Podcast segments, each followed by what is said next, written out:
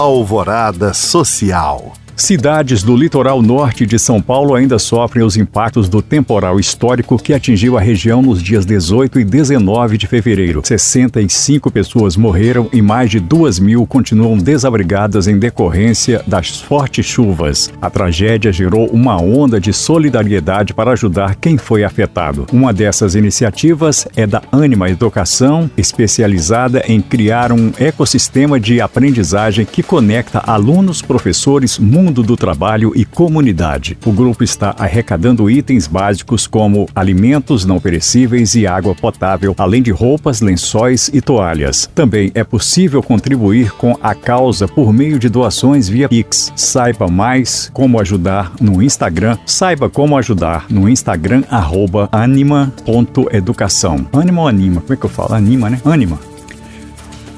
Teatro, contação de histórias, música ao vivo, figurinos impecáveis e interação com a plateia. Esta é a sinopse do terceiro Festival de Musicais Infantis que chega a Belo Horizonte no dia 4 de março. O evento transforma clássicos da literatura mundial em espetáculos musicais que encantam o público de crianças a adultos. Entre as atrações desta edição estão as peças Aladim, A Pequena Sereia e Cinderela. Já a abertura da programação fica por conta de Branca de Neve, que sobe ao palco do Teatro Santo Agostinho neste sábado às quatro da tarde. O ingresso custa 30 reais e pode ser comprado pela internet. Crianças de até dois anos não pagam. O terceiro Festival de Musicais Infantis ocorre até 25 de março. A programação completa está disponível no site Cintilante Produções.